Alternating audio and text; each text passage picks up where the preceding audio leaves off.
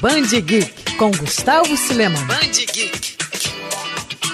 O universo dos quadrinhos sempre foi conhecido por dar voz aos leitores. Os exemplos são inúmeros. Ao longo da história, podemos citar enquetes que decidiram o destino de um personagem, sessões de carta e até mesmo fãs que se tornaram autores. No Brasil, a editora JBC se destaca nesse assunto. Desde 2013, o selo especializado em mangás promove o concurso Brasil Mangá Awards, com o objetivo de incentivar novos talentos nacionais. Entre os critérios de avaliação das histórias estão a adequação ao público-alvo, entre 15 e 25 anos, originalidade e atratividade dos personagens e do roteiro. O resultado da edição de 2020 pode ser conferida nas duas antologias lançadas online pela JBC, Henshin Manga Red e Henshin Manga Blue. Em breve, as cinco melhores histórias serão publicadas na obra Henshin Manga 3.